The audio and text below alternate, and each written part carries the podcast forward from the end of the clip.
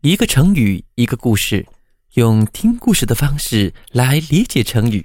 亲爱的小朋友们，大家好，我是东子老师。那今天为大家带来的成语叫做“出人头地”，它是指呀本领或学识超出一般人，高人一等。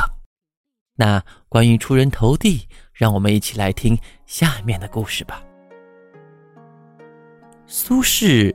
是北宋时期的一位大文学家，他从小就聪明过人，写的一首非常漂亮的好文章，受到很多人的称赞。苏轼二十岁那年进京考状元，当时的主考官是翰林学士欧阳修。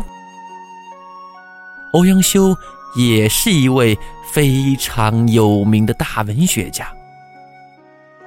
他在批改试卷的时候啊，对很多考生的试卷非常不满，在一份份试卷上都打了大大的叉。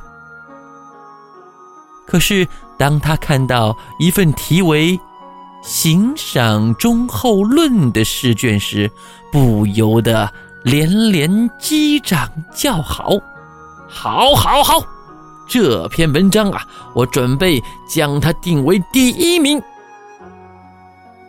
可是由于当时的试卷是密封的，欧阳修以为那篇文章是他的学生曾巩所写的，为了不让别人说闲话，他便将这份试卷啊判成第二名。后来呀，欧阳修得知真相后，心里过意不去。他又看了苏轼的一些其他的作品，每一篇作品都是才华横溢，不由得赞叹道：“苏轼的文学才华超过了我，他高出了我一个头啊！”